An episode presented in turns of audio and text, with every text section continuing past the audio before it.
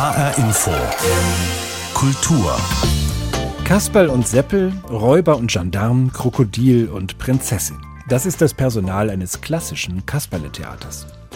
Wenn wir uns jetzt vorstellen, es würde auf der Puppenbühne ein ganz neues Stück inszeniert mit dem Titel Die Corona-Pandemie, welche Figuren bräuchten wir dann?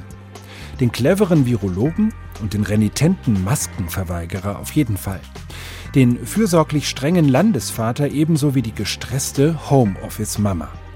Sozialfiguren der Corona-Pandemie, so nennen das die Macherinnen und Macher eines spannenden Blogs, mit dem sie solche Zuschreibungen und Rollenklischees genau beschreiben und untersuchen wollen. Ein neuer, kluger und auch unterhaltsamer Blick auf die Corona-Krise, den wir hier gleich vorstellen wollen. Die Kultur in HR Info mit Christoph Schäffer. Nicht nur im Theater, auch auf der Bühne des Lebens spielen Menschen Rollen. Die werden definiert durch Berufs- oder Familienverhältnisse, durch Erwartungen und Konventionen. Diese festgefügten Rollen zu verlassen und endlich mal als ein ganz anderer oder eine ganz andere zu erscheinen, ist reizvoll, weil es immer auch ein Akt der Befreiung ist und das nicht nur im Karneval. So gibt es zum Beispiel erwachsene Frauen und Männer, die sich immer wieder in lebensgroße Tierkostüme zwängen und so durch die Straßen laufen. Furries nennen sie sich, vom englischen Wort für Pelz. Die Bewegung der Furries ist aus den USA nach Deutschland geschwappt und begeistert immer mehr vor allem junge Menschen. Mein Kollege Jan Tussing hat einige von ihnen getroffen. Donnerbuddies fürs Leben, richtig, Johnny? Auf jeden Fall. In der US-amerikanischen Erfolgskomödie Ted wird der Teddybär des achtjährigen John lebendig. Ted, der Bär, kann essen und trinken, sprechen und spielen und kommt später auch zusammen mit dem inzwischen älter gewordenen John in die Pubertät. Ich bin John. Ich bin Larry. So wie bei der Vermenschlichung von Ted in der gleichnamigen US-Komödie steigt auch Jonas aus Friedrichsdorf in ein lebensgroßes Tierkostüm. Dann ist man halt nicht mehr der Jonas, dann ist man halt der Tobi. Da hat man dann auch nicht mehr ein bisschen andere Charakterzüge an den Tag. Geht zum Beispiel mehr auf die Menschen zu oder hat Spaß und spielt mit den anderen Furries, wenn man so da ist, also spielen in Anführungszeichen. Und es macht richtig viel Spaß eigentlich. Jonas Belzer ist ein Furry. Furries sind Menschen, die in ihrer Freizeit Tierkostüme anziehen und sich mit anderen Menschen in Tierkostümen treffen. Genau, das sind einfach eine Gruppe von Gleichgesinnten, genauso verrückt wie man selber. Hat, jeder hat seinen eigenen Charakter, Persona genannt. Das sind wirklich zum Teil Charaktere, wo sehr viel Zeit und Geld rein investiert wurde. Das Kostüm des 25-jährigen Jonas ist ein Greif und hat über 2000 Euro gekostet. Ein Greif ist ein mythologisches Tier, eine Art Mischung aus Eule und Drache. Das ist halt ein spezielles Hobby. Ich meine, wer stellt sich freiwillig bei 35 Grad im Schatten in Ganzkörperkunstpelz? Im Winter allerdings bleibt es im Pelz kuschelig warm. Die Furry-Bewegung stammt aus den USA. Deswegen kommen viele Begriffe aus dem Englischen, wie etwa der Suit, das Kostüm, oder der Suitwalk, der Spaziergang im Kostüm. Um die Furries, also die Pelzis, entstehen eigene Geschichten. Ganze Drehbücher denken sich die Fans aus, so wie Yannick aus Nordhessen. Für mich ausgesucht habe ich einen roten Panda, einfach weil ich die generell knuffig finde und so ein bisschen finde, dass die zu mir passen. Jetzt als Kostüm habe ich nur einen Original Character, wie ich vorhin angesprochen habe. Das ist eine weiße Katze. Weiße Katze, roter Panda oder brauner Greif mit Schnabel. Auf der größten Furry-Veranstaltung in Deutschland, der Eurofurrence in Berlin, kommen bis zu 4000 Menschen im Ganzkörper Kunstpelz zusammen. Yannick ist seit 2015 leidenschaftlicher Furry. Es ist unheimlich lustig, den Suit anzuziehen und sich das erste Mal vor den Spiegel zu stellen und sich nicht selbst zu sehen. Weil man dann halt wirklich den Charakter sieht. Das ist ein unheimlich tolles Gefühl und man, man zieht wirklich den Kopf auf und ist dann der Charakter. Das ist ein Stück weit auch ein bisschen Abschalten von der Realität. Freunde auf zwei Pfoten, so heißt der Verein, in dem Yannick und Jonas eine pelzige Heimat gefunden haben. Eine enge Community mit Stammtisch und vielen Events.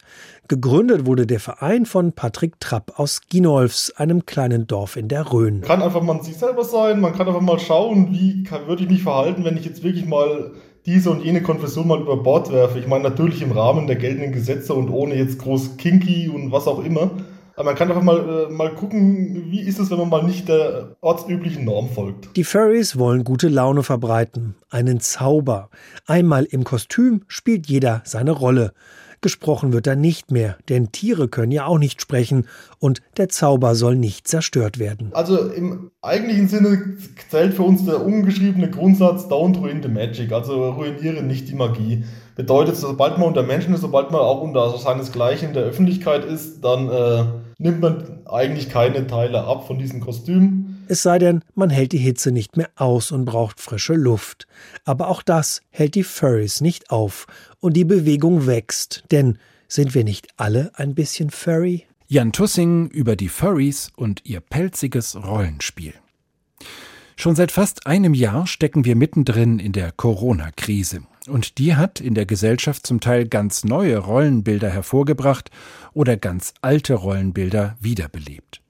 Der fürsorglich strenge Landesvater und die gestresste Homeschooling-Mama, der clevere Virologe und der renitente Maskenverweigerer, das sind einige der Sozialfiguren der Corona-Pandemie, die das Kulturwissenschaftliche Institut in Essen kurz KWI, in einem Blog beschreibt und untersucht.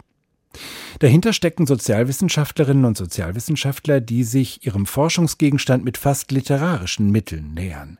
Das heißt mit genauer, anschaulicher und zum Teil auch sehr unterhaltsamer Beschreibung sozialer Figuren und Phänomene. Mitherausgeber und einer der Autoren des Blogs ist Sebastian Moser, Soziologe an der Uni Tübingen. Mit ihm habe ich über die Sozialfiguren der Corona-Pandemie gesprochen und ihn zunächst nach einer Figur gefragt, der zurzeit besondere Bedeutung zugeschrieben wird, nach der Figur des Landesvaters. Sebastian Moser, wie würden Sie den beschreiben?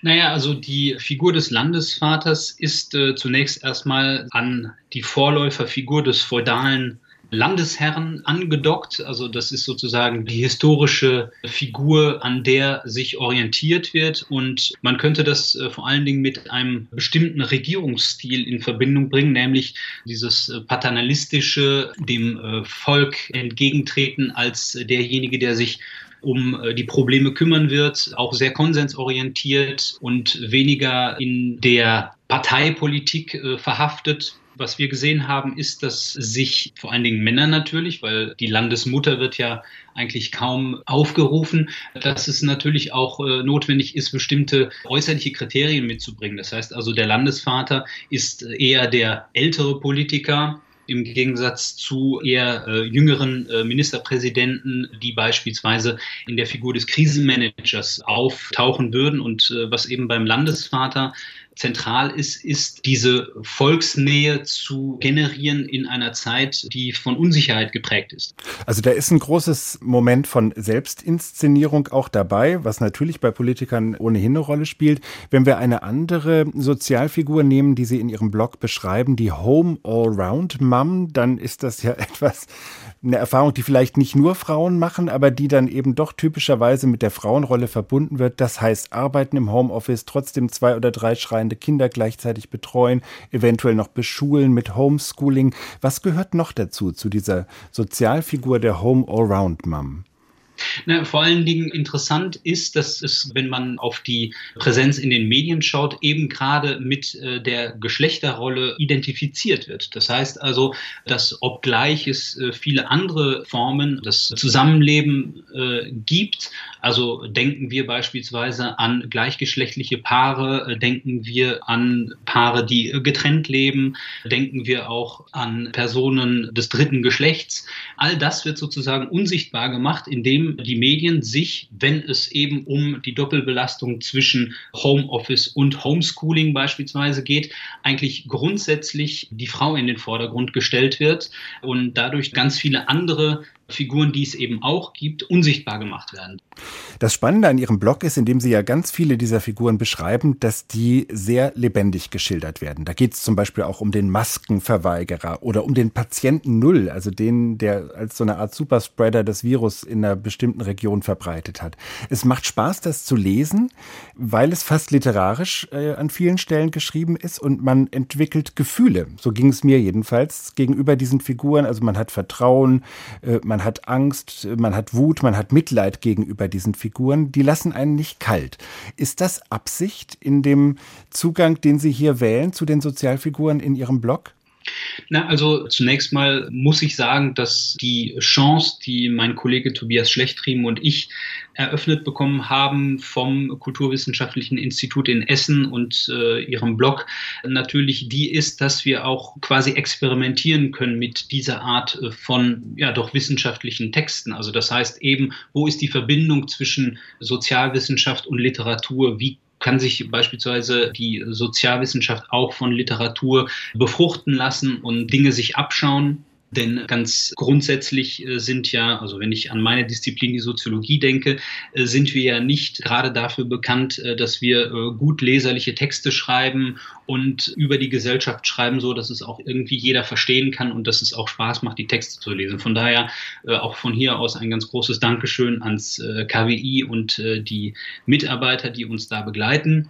Und wenn Sie sagen, die Figuren lassen uns nicht kalt, dann ist es eine der Grundthesen dieses Konzeptes der Sozialfigur, das wir jetzt seit knapp zwei Jahren entwickeln. Wenn wir in Krisensituationen neue Erfahrungen machen, dann machen wir diese Erfahrung zuallererst in einer affizierenden Art und Weise. Das heißt, wenn wir konfrontiert sind mit Dingen, die wir so noch nie erlebt haben, und das ist ja jetzt äh, in der Pandemie ein sehr, sehr gutes Beispiel, äh, dann reagieren wir zuallererst emotional darauf. Und dementsprechend sind auch diese Figuren, welche, die uns nicht nur intellektuell ansprechen, das ist sozusagen dann auch die Aufgabe äh, der Wissenschaftlerinnen und Wissenschaftler da, sozusagen weiterzudenken, sondern zuallererst ist es eben eine emotionale Reaktion. Also der Maskenverweigerer, ja, der empört uns als diejenigen, die die Maske tragen, als diejenigen, die den Abstand halten wollen. Wobei man natürlich auch sagen muss, dass alle diese äh, Figuren polarisieren. Ja, also ähm, es ist jetzt nicht so, dass es nur die positive oder nur die negative Emotion bezüglich einer Figur gibt. Emotional ist es auf jeden Fall. Ähm, wie kommen denn diese Sozialfiguren eigentlich zustande? Wir haben bei den Landesvätern schon gesagt, da ist viel Selbstinszenierung dabei. Die Home-Around-Mom ist sicher auch ein Klischee, was von Medien ganz stark mitgeprägt wird, weil die immer die gleichen Bilder verwenden, um diese Homeschooling- und Homeoffice-Situation zu bebildern. Aber wie entstehen diese Sozialfiguren als etwas, was wir sofort wiedererkennen und wo wir uns diesen Typus so genau auch gleich vorstellen können, wenn wir das nur ganz kurz antippen oder in der Beschreibung in Ihrem Blog lesen? Also wie die entstehen, ist äh, eine ja wirklich schwierige Frage und auch eine empirisch offene Frage. Also wenn Sie an die Home Around Mom denken, dann ist die äh, sicherlich sehr stark verbunden mit einer tiefsitzenden Geschlechter Ordnung, die in den Medien äh, dann quasi reproduziert wird. Was ein sehr schönes Beispiel in unserem Blog ist auch der aktuelle Text, der in dieser Woche rauskommt von dem Kollegen Ulf Ortmann, ist der Fensterklatscher. Es ist eine Figur, an die wir uns sicherlich alle erinnern, die zu Beginn der Pandemie gerade in den südeuropäischen Ländern aufgetaucht ist. Das heißt, die Menschen äh, haben sich abends zu einer gewissen Uhrzeit äh, an ihren Fenstern auf dem Balkon versammelt um den Pflegekräften oder den Systemrelevanten, ist ja auch eine andere Figur, Anerkennung zu geben. Und über die sozialen Medien ist es dann beispielsweise nach Deutschland äh, geschwappt. Aber wie letztendlich äh, Sozialfiguren entstehen, ist eine empirisch offene Frage und muss, denke ich, auch für jede Figur einzeln rekonstruiert werden. Ich erinnere ja diese Figuren zum Teil so ein bisschen an so ein Kasperle-Theater mit Kasper, Seppel, Polizist, Krokodil, Räuber, also wo man das, was uns in der Pandemie beschäftigt, immer wieder mit den gleichen Figuren auch aufführen kann. Da sind die Rollen relativ klar definiert. Ist so eine Rolle auch ein Gefängnis? Also ist die Home Allround Mom festgelegt auf das, was man ihr zuschreibt? Ist der Landesvater auf ein bestimmtes Verhalten festgelegt? Oder wie viel Bewegung ist da drin in diesen Figuren? Naja, ich hatte ja äh, vorhin schon mal äh, darauf hingewiesen, dass diese Figuren sehr polarisierend wirken. Und auch da würde ich den Fensterklatscher äh, nochmal als ein Beispiel heranziehen.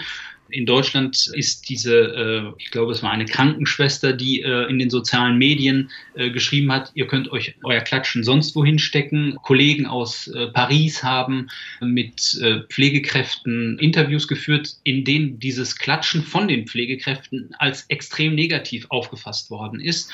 Und von daher muss man sagen, sind die Figuren eigentlich grundsätzlich umkämpft. Und das hängt eben damit zusammen, dass es Figuren sind, die in Krisensituationen auftauchen und ein Deutungsangebot für diese Krise sind, aber eben als Angebot dann auch äh, wieder bekämpft äh, werden können. Ja, also der Maskenverweigerer wird eben von ganz vielen Menschen auch nicht äh, negativ gesehen, sondern ist eine Art gegen staatliche Gewalt Widerstand zu leisten. Ja? Ist das denn etwas, was jetzt nicht nur Ihnen als Soziologen und Soziologinnen hilft, äh, Gesellschaft und aktuelle Entwicklungen zu verstehen? Hilft uns die Sozialfigur als Laien im Alltag auch, um unsere Wirklichkeit in dieser Pandemie zu verstehen, einzuordnen? Unser Ausgangspunkt ist, dass es erstmal hilft, überhaupt über das, was uns gerade widerfährt, und emotional aufführt, überhaupt erstmal sprechen zu können. Ja? Also beispielsweise alltäglichen Diskurs äh, über die Figur äh, des Maskenverweigerers zu schauen, naja, wie reagiert denn mein Gegenüber darauf? Unsere These ist, dass es gerade eben über die Figuren in der Krisenzeit möglich wird, überhaupt über diese Krise sprechen zu können. Und es geht dabei eigentlich nicht nur um Figuren wie den Landesvater oder die Allround-Mom, sondern es geht auch darum, bestimmte Verhaltensweisen, äh, soziale Praktiken, wie Sie das nennen, in der typischen Form zu beschreiben. Und da ist das Absagen von Veranstaltungen, von Feiern, von Terminen aller Art äh, ja etwas, was uns jetzt wirklich seit Monaten und äh, sicher auch noch weiterhin immer und immer wieder begegnen wird. Hat sich da schon ein bestimmtes Muster entwickelt? Ist das vielleicht sogar ein Verhaltensmuster, was uns über die Pandemie hinaus in irgendeiner Weise prägen wird? Was mich persönlich, also ich habe diesen äh, Text über das Absagen verfasst, was ich äh, als relativ einzigartig konstatieren kann, ist, dass überhaupt abgesagt wird. Es ist ja quasi von staatlicher Seite indirekt verordnet worden, bestimmte Veranstaltungen absagen zu müssen. Also denken wir an den Festival Sommer, der durch äh, die Verordnung der Bundesregierung quasi abgesagt worden ist. Und äh, in den Recherchen, die ich zu diesem Text gemacht habe, ist mir aufgefallen, dass nach den Anschlägen des 11. Septembers, da wurde auch erwogen, das Oktoberfest aus Sicherheitsgründen abzusagen und auch abzusagen, naja, weil es äh, moralisch in irgendeiner Weise verwerflich ist, zu feiern und Spaß zu haben, wenn doch die westliche Welt irgendwie gerade in tiefer Trauer liegt. Also im Allgemeinen haben wir es bisher, wenn wir die letzten äh, Jahrzehnte uns mal anschauen, eher mit der Praktik des daran Festhaltens zu tun, eher mit einer Motivierung des jetzt erst recht, ja, wir wollen uns unsere Lebensweise nicht äh, wegnehmen lassen. Und das Absagen ist wirklich eine neue Praktik, die natürlich mit der Situation Situation zusammenhängt, dass wir es hier mit einem Virus zu tun haben. Aber gleichzeitig kann man ja auch sagen, dass sich gerade während des Sommers ja auch viele im Kulturbetrieb oder auch in der Restauration Gedanken gemacht haben, wie können wir neue Formen generieren, die das Absagen unnötig machen. Ich meine, der Absager wird so lange da bleiben, äh, solange staatlich verordnet wird, dass bestimmte Veranstaltungen nicht stattfinden können. Und auf der anderen Seite, denke ich, gibt es schon jetzt neue Formen des sozialen Zusammenseins, die eben darauf hinweisen, dass in bestimmten Bereichen der Absager verschwinden wird. Zum Beispiel Online-Kultur oder auch Interviews im Radio, die wir wie wir beide jetzt äh, über Skype führen. Da kommt sicher auch noch mal eine neue Sozialfigur ins Spiel desjenigen, der mit dieser Technik kämpft und hadert. Da würde ich mich ganz stark drin wiedererkennen. Ich würde Sie gern zum Schluss fragen, wie es mit diesem Blog weitergeht. Wird der weiterlaufen, solange die Pandemie uns beschäftigt, oder ist irgendwann ein natürliches Ende schon erreicht, wo Sie sagen, jetzt gibt es eigentlich keine Sozialfigur? Figuren mehr, die wir jetzt da auch noch beschreiben und analysieren können.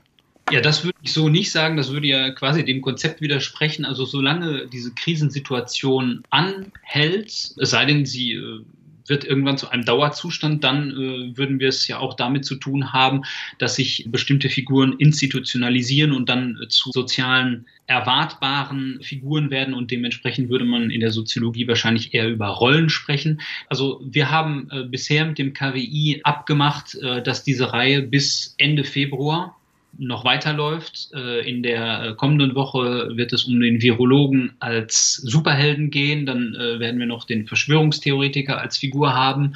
Und gerade eine Figur, die jetzt in diesen Tagen ja sehr stark diskutiert wird, ist der Geimpfte. Na, so könnte man meinen, dass mit dem Fortgang der Pandemie auch immer wieder neue Figuren auftauchen und oder alte Figuren neu diskutiert werden, in einem neuen Licht erscheinen. Wir haben bis jetzt über eine Verlängerung noch nicht gesprochen und äh, bisher ist das offizielle Ende, also Ende Februar, angedacht. Sebastian Moser war das, Soziologe an der Uni Tübingen. Er ist Mitherausgeber und Autor des Blogs mit dem Titel Sozialfiguren der Corona-Pandemie, zu finden auf den Webseiten des Kulturwissenschaftlichen Instituts Essen. Sehr spannend, sehr lesenswert. Von der Sozialfigur des Absagers oder der Absagerin war gerade die Rede. Das Absagen von Veranstaltungen aller Art ist ja in der Tat durch die Corona-Krise zu einer neuen sozialen Praktik geworden aber eben nicht nur das Absagen, sondern auch das kreative Entwickeln von digitalen Alternativen. Sehr erfolgreich damit ist auch das Wiesbadener Impro-Theater mit dem schönen Namen Für Garderobe keine Haftung. Trotz geschlossener Theater hat das Ensemble seit August mehr als 100 Aufführungen auf die virtuelle Bühne gebracht. Und zwar mit einem Online-Krimi-Spiel zum Mitmachen. Zuschauerinnen und Zuschauer schlüpfen dabei in die Rolle des Ermittlers oder der Ermittlerin. Wie das funktioniert, hat Alisa Schmitz für uns herausgefunden. Hallo zusammen, wie geht's euch denn? Ich, ich sehe jetzt gerade noch nicht alle. Hallo. Ich bin die Nele von Klantal. Ja, oh Gott, ihr seid alle schon geschockt, ne? Klaus, Bea, Rainer, ja, das ist natürlich jetzt eine schlimme Geschichte, ne? Wie geht's euch denn? Da taucht sie auf, die Nele von Klarental, als kleines Fenster in meinem Videocall. Es ist Sonntagabend, 19.30 Uhr. Ich sitze zu Hause und bin gleichzeitig zusammen mit fünf weiteren Teilnehmerinnen und Teilnehmern in einem Gruppenchat. Die Aufgabe, Nele von Klarental ins Kreuzverhör nehmen. Also sehr gute Frage, Anne. Also mir steht Nele von Klarenthal heißt in Wirklichkeit Tamara Bökle und ist Schauspielerin. Sie gehört zum Ensemble des Impro-Theaters für Garderobe keine Haftung aus Wiesbaden. Zusammen mit ihren Schauspielkolleginnen und Kollegen hat sie ein ganz neues Format entwickelt, was es so in Deutschland noch nicht gab.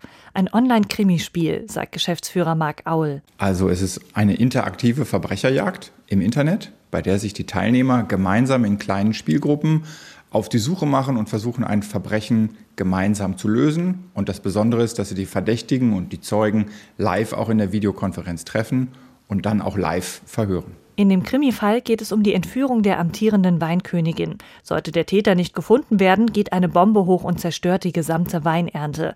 Ich habe zwei Stunden Zeit, mit meinem Team alle Zeugen zu befragen und die Hintergrundinformationen auszuwerten.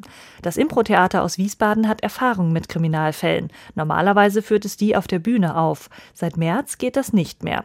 Damit wollte sich das Ensemble aber nicht abfinden. Wenn wir nicht mit den Leuten spielen können oder für die Leute spielen können, dann bringen wir das Theater zu den Leuten nach Hause. Und das war eigentlich so so die Grundidee, würde ich sagen. Ja?